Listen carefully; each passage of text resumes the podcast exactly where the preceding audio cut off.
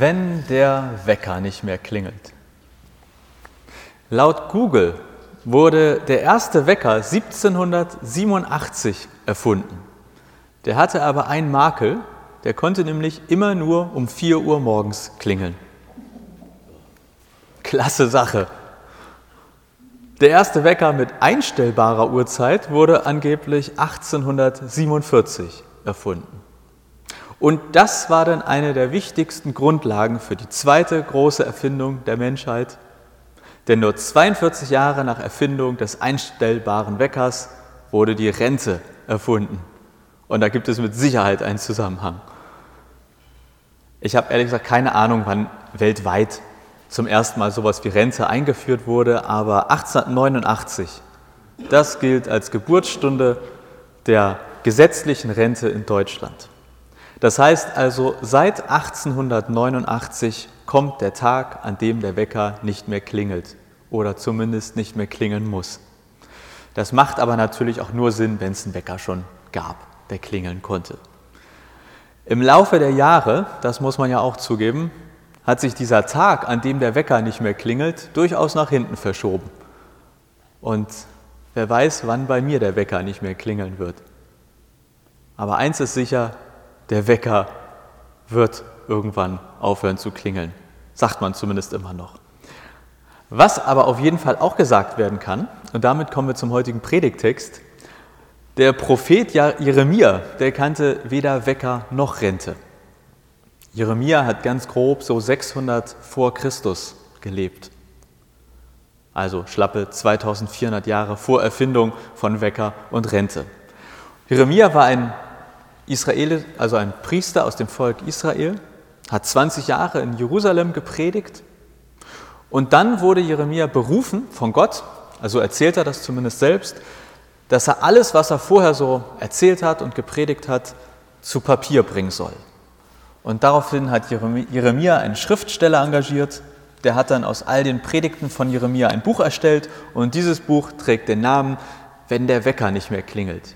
Nein, natürlich nicht, das wäre zu schön gewesen. Jeremia gilt als einer der kreativsten Köpfe seiner Zeit und hat sein Buch Jeremia genannt. Also das Buch Jeremia mit all den Predigten oder Erzählungen und Dingen, die Jeremia erlebt hat. Und aus diesem Buch eine kleine Passage ist unser heutiger Predigtext. Und im Prinzip geht es da um die Frage, kann Gott uns eigentlich nicht helfen oder will er uns manchmal nicht helfen? Kann Gott uns manchmal nicht helfen oder will er uns manchmal nicht helfen? Und so alt dieser Text von Jeremia auch sein mag, ich finde die Frage dahinter immer noch aktuell. Auch heute, auch wenn wir Gottesdienst feiern anlässlich von Renteneintritten. Ich meine, das heißt ja auch, in so einem Moment blickt man irgendwie zurück auf die Zeit, die war und gleichzeitig voraus auf eine neue Zeit, auf etwas, worauf man sich vielleicht freut, was aber vielleicht auch mit gewissen Unsicherheiten verbunden ist. Ich bin mir sicher, dass jeder von euch, der auch zurückblickt, ob das nun anlässlich eines Renteneintritts ist oder einfach nur, weil das Jahr vorbeigegangen ist, dass jeder an Gutes und Schlechtes denken wird. Also an Zeiten, an denen es einfach richtig gut lief und an Zeiten, wo gar nichts ging. Wer ernsthaft ein Leben ohne sprichwörtliche Trockenzeiten führt, der, dem sei das vergönnt und der darf dann jetzt gerne abschalten. Aber ich kenne bislang keinen Menschen, der sagt, ich bin ohne Trockenzeiten durch mein Leben gegangen. Und in dieser bestimmten Passage von Jeremia geht es um eine nicht sprichwörtliche Trockenzeit, sondern um eine wortwörtliche. Jeremia berichtet über eine Zeit, in der anscheinend extreme Wasserknappheit in Israel war. Er schreibt, in den Brunnen war kein Wasser mehr, was damals wirklich lebensbedrohlich war.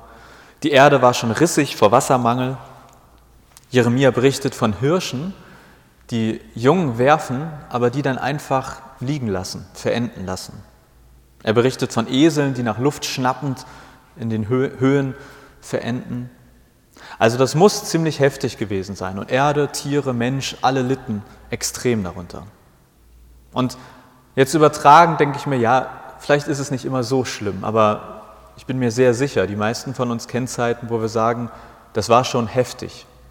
Das war eine schwierige Zeit. Wenn ich heute auf mein Berufsleben zurückblicke oder wenn ich daran denke, als ich an, meine, an mein Berufsleben zurückgeblickt habe, ja, da waren auch mal schwere Zeiten dabei. Und vielleicht gab es in diesen Momenten ja diesen Moment, wo bist du Gott? Wo bist du jetzt gerade? Kannst du nicht helfen oder willst du nicht helfen? Ich lese zwei Verse aus Jeremia, dem Predigtext, Kapitel 14. Gott, du bist unsere einzige Hoffnung. Nur du kannst uns retten, wenn wir in Not sind. Aber warum tust du so, als seien wir dir gleichgültig? Als wärst du nur ein Reisender, der nur für eine Nacht absteigt. Warum tust du so, als könntest du nicht helfen? Als wärst du ein Superheld ohne Superkräfte. Du bist doch mitten unter uns, Gott. Wir sind dein Volk. Wir tragen deinen Namen. Gott, verlass uns nicht. Zitat Ende. Eine etwas freiere Übersetzung. Das werdet ihr spätestens bei Superheld gemerkt haben. Aber inhaltlich ist es das, was in Kapitel 14, Verse 8 und 9 steht. Und ich möchte mit euch diesen, diese Passage, diesen Predigtext in vier Kapiteln erkunden. Das erste, Gott, du bist meine einzige Hoffnung. Das zweite, Gott, wieso tust du nichts? Das dritte, Gott, verlass mich nicht. Und das vierte, Gott, da bist du ja. Das erste Kapitel, Gott, du bist meine einzige Hoffnung. Wieso ist Gott die einzige Hoffnung? Eine Hoffnung, okay, da könnten wir bestimmt alle mitgehen. Aber wieso die einzige? Ich würde sagen, eigentlich ist Gott nie die einzige Hoffnung. Aber er ist vielleicht manchmal die letzte Hoffnung, die wir haben. Und dann in dieser Situation vielleicht auch die einzige, weil die einzig verbliebene Hoffnung. Ich habe vor kurzem ein Video gesehen, wahrscheinlich kennt ihr das sozusagen alles. Ich hab, wusste gar nicht, wann das passiert ist und wo das war, aber es ging um ein Unglück in einer Mine in Südamerika. Und da waren Minenarbeiter in Südamerika verschüttet und wurden nach über 60 Tagen, glaube ich, völlig überraschend alle noch lebendig wieder gefunden. Und darüber wurden natürlich Dokumentationen gemacht. Die haben erzählt, wie war das, diese 60 Tage da verschüttet unter Erde.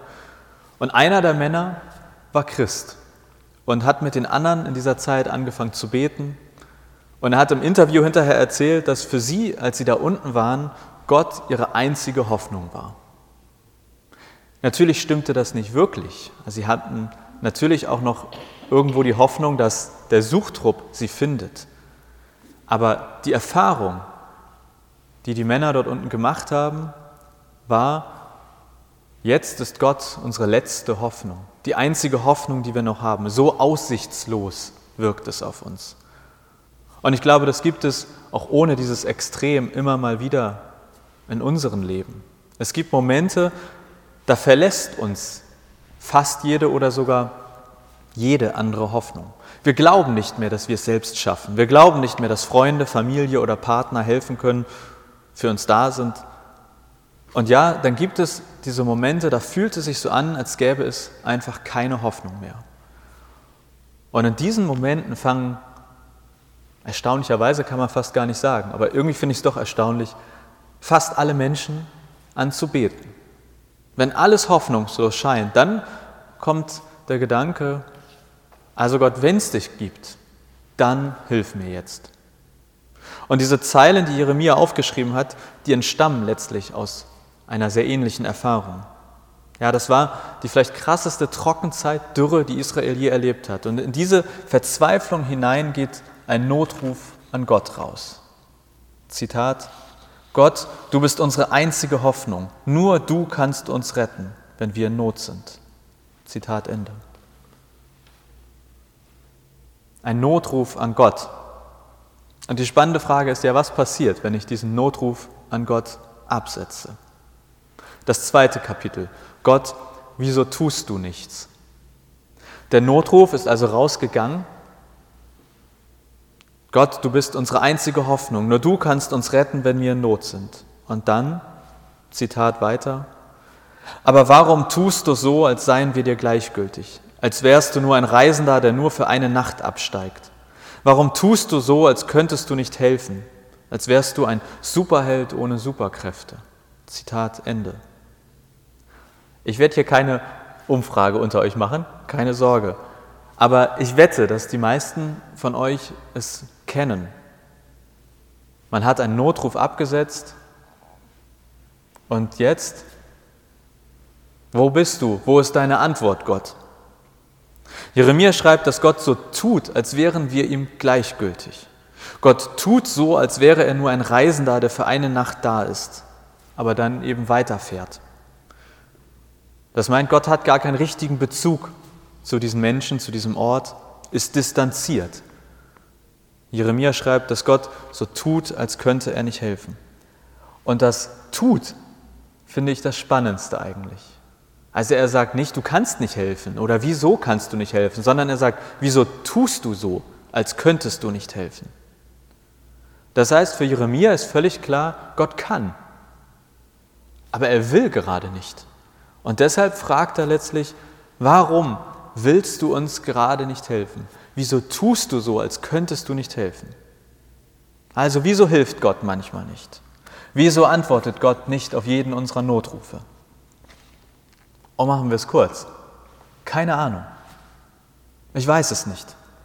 Ja, ich, nach sechs Jahren Theologiestudium bin ich an dem Punkt genauso schlau wie vorher. Und ich habe auch noch keinen Theologen gefunden, der mir eine überzeugende Antwort gegeben hat. Ihr könnt das ja auch gerne mal googeln oder selber besprechen oder mit Freunden besprechen. Vielleicht überzeugen euch manche Antworten, ja, mich nicht. Ich weiß nicht, warum Gott auf manche unserer Notrufe reagiert und auf andere nicht. Ich war sowas wie 14, 15, 16 Jahre alt, äh, meine Heimatgemeinde, auch in Hamburg, aber im Nordwesten. Ich war ganz aktiv in der Jugendarbeit. Gefühlt war ich mehr in der Gemeinde als in der Schule oder als zu Hause.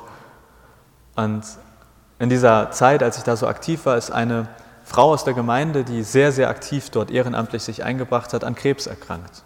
Die hatte Familie, Kinder und wir waren alle voller Euphorie und Feuer für die Sache mit Gott. Und dann haben wir da nächtelang durchgebetet, haben so Gebetsnächte gemacht. Also quasi den Notruf in Dauerschleife.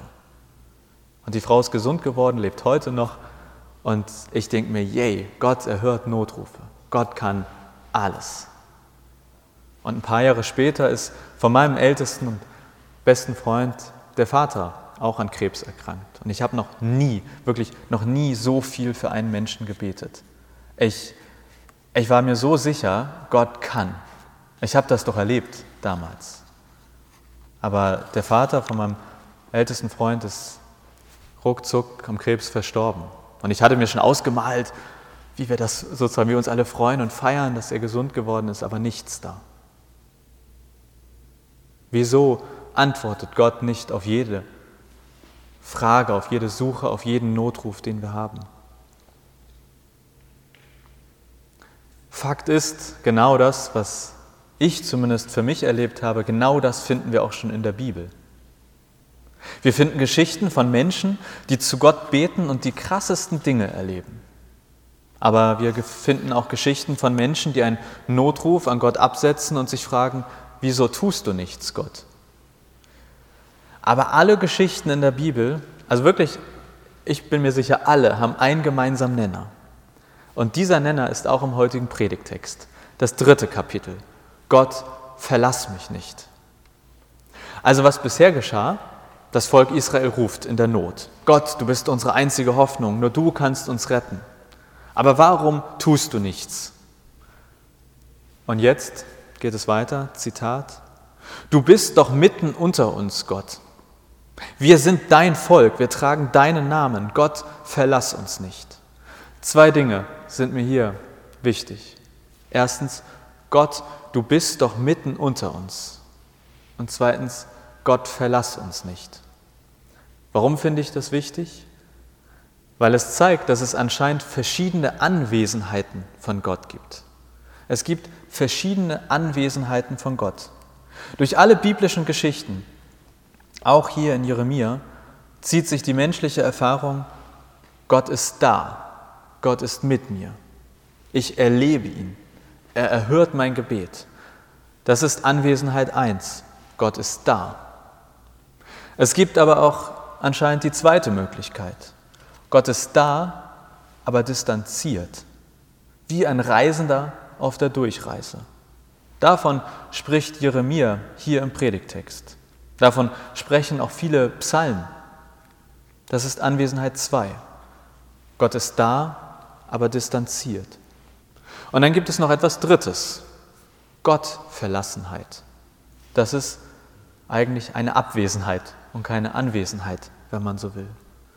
Manchmal werde ich gefragt, also zum, spätestens seitdem ich Theologie studiert habe und Pastor bin, Jonas, glaubst du eigentlich, dass es sowas wie Hölle gibt? Oder glaubst du, dass es die Hölle gibt? Klassische Frage, interessiert viele Leute irgendwie. Gibt es das eigentlich? Und ich sage dann immer, ja, ich glaube, es gibt sowas wie Hölle, nämlich Gottverlassenheit. Und wir finden in der Bibel die Geschichte von Jesus, der am Kreuz sterbend laut ruft, mein Gott, mein Gott, warum hast du mich verlassen? Das ist Anwesenheit 3. Gott ist nicht da. Und ich finde es sehr wichtig, sich diese drei Anwesenheiten oder zwei Anwesenheiten und eine Abwesenheit bewusst zu machen. Das ist auch für den Predigtext heute wichtig, denn das Volk Israel schreit ja hier zu Gott, wieso tust du nichts? Aber sie schreien nicht, wieso hast du uns verlassen? Nein, im Gegenteil, sie rufen, bitte, verlass uns nicht. Das Volk Israel wusste, dass es diese drei Anwesenheit Gottes gibt. Die haben wahnsinnig beeindruckende Dinge mit Gott erlebt. Wenn man im Alten Testament ein bisschen blättert, Wahnsinn. Also, dass man nach solchen Geschichten überhaupt mal auch irgendwie von Gott abfallen könnte. Unglaublich. Aber die haben die krassesten Sachen mit Gott erlebt. Aber Israel hat in den dunklen Stunden ihrer Geschichte auch erlebt, Gott ist manchmal da, aber irgendwie distanziert. Zum Beispiel hier in diesem Predigtext. In diesem Predigtext geht es um die Frage, wieso Gott nichts tut, aber es geht nicht darum, dass Gott nicht da ist. Also auch wenn der Notruf nicht beantwortet wurde, für Jeremia ist klar, Gott ist da. Nochmal, ich habe keine gute Erklärung, warum Gott manchmal distanziert ist und auf den Notruf nicht reagiert. Wirklich. Ich habe keine gute Erklärung dafür. Aber das heißt nicht, dass er uns verlassen hat. Das heißt nicht, dass er nicht da ist. Wenn es mir manchmal wirklich schlecht geht, also irgendwie eine, zumindest eine Trockenzeit sich ankündigt oder ich merke, das Wasser wird knapper, dann schicke ich meistens als erstes einen Notruf an meine Freundin raus. Vielleicht macht ihr das ja ähnlich. Also meine ersten Notrufe gehen selten an Gott. Die gehen meistens an, ja, auf jeden Fall meine Freundin als erstes. Und manchmal, da erhört sie meinen Notruf regelrecht und kann mir irgendwie helfen.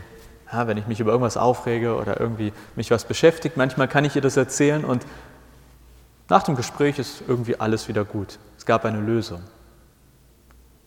Aber manchmal geht es auch nicht so, klappt das nicht so. Da schicke ich an Sie einen Notruf raus und aus verschiedensten Gründen bin ich entweder mit der Antwort nicht zufrieden oder Sie selber vielleicht auch gerade beschäftigt.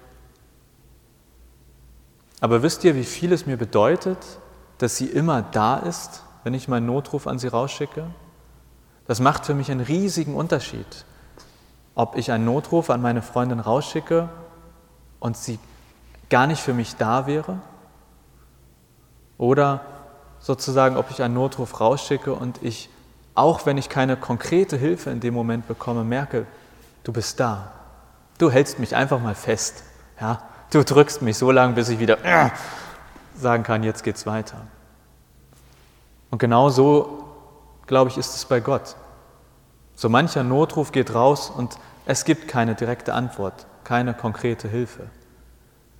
Aber er ist da. Er drückt mich. Er hält mich. Er ist da. Diese drei Anwesenheitsformen von Gott, die helfen mir zumindest besser zu verstehen, warum so mancher Notruf unerhört bleibt. Nehmen wir das Beispiel von den Minenarbeitern. Die waren in höchster Not und Gott war da, ganz nah. Die meisten von diesen Minenarbeitern haben sich hinterher taufen lassen. Die treffen sich heute noch zum Beten und die haben einfach etwas ganz Wahnsinniges mit Gott erlebt. Und dann denke ich an andere Menschen, die vielleicht ähnlich verglücken, aber nicht gerettet wurden. Und ich weiß nicht, wieso Gott ihnen da nicht geholfen hat. Aber ich bin davon überzeugt, dass keiner dieser Menschen sozusagen Gott verlassen war. Er hat den Notruf vielleicht nicht erhört, aber er hat ihn gehört und er war da. Wenn der Wecker nicht mehr klingelt.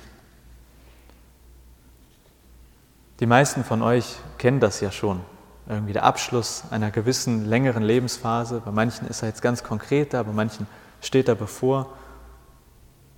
Ja, und bei so einem Rückblick, ich bin mir sicher, ihr werdet auf verschiedene Erfahrungen auch mit Gott zurückblicken. Und vielleicht hilft ja bei der Einordnung, bei all dem, was war und bei all dem, was kommt, dieser Gedanke von den drei Anwesenheiten Gottes. Auch wenn eine Sache noch ungeklärt ist, die Gottverlassenheit. Wie ist das mit dieser dritten Anwesenheit oder ersten Abwesenheit? Die Antwort ist das letzte und kurze vierte Kapitel. Gott ist mit dir oder Gott, da bist du ja. Im Matthäus-Evangelium, also im Neuen Testament, wird ziemlich am Anfang Jesus als Emanuel bezeichnet. Also steht, er soll den Namen Emanuel tragen. Seht, die Jungfrau wird ein Kind empfangen, ein Sohn wird sie gebären und man wird ihm den Namen Emanuel geben. Das heißt übersetzt, Gott ist mit uns. Zitat aus dem Matthäusevangelium. Und ganz am Ende vom Matthäusevangelium steht dann, Jesus Christus spricht, ich bin bei euch alle Tage bis an der Weltende. Also Emanuel, das heißt übersetzt, Gott ist mit uns. Das steht am Anfang und am Ende, Jesus Christus spricht, ich bin bei euch an jedem einzelnen Tag. Das ist der Rahmen des Matthäusevangeliums. So wird alles, was sozusagen Jesus getan, gesagt, gemacht hat, in diesen Rahmen gesetzt. Und das heißt, wer mit Jesus unterwegs ist, der verliert etwas. Der verliert nämlich die Möglichkeit auf die dritte Anwesenheit oder die erste Abwesenheit. Wer mit Jesus unterwegs ist, der kennt weiterhin die ersten beiden Anwesenheiten Gottes. Also ich kenne die aber sicher. Gott ist da und Gott ist manchmal auch irgendwie distanziert. Aber was ich weiß und was durch die Bank für mich in der Bibel klar ist, ja, was ich auch immer wieder selber erlebe, ist, dass Gott auch dann da ist, wenn ich ihn nicht verstehe. Und eine der größten Zusagen der Bibel ist für mich die Zusage an alle, die mit Jesus unterwegs sind. Ich war mit dir an jedem deiner Tage, in jedem deiner vergangenen Arbeitsjahre. Und ich werde mit dir sein an jedem deiner Tage, wenn der Wecker nicht mehr klingelt, an jedem deiner Tage, in all dem Neuen, was vor dir liegt. Ja, vielleicht ist die Rente irgendwann nicht mehr sicher, wer weiß das schon. Aber seit über 2000 Jahren gilt, Jesus Christus spricht, ich bin bei euch alle Tage bis an der Weltende. Und dafür ist es völlig egal, ob der Wecker klingelt oder nicht. Amen.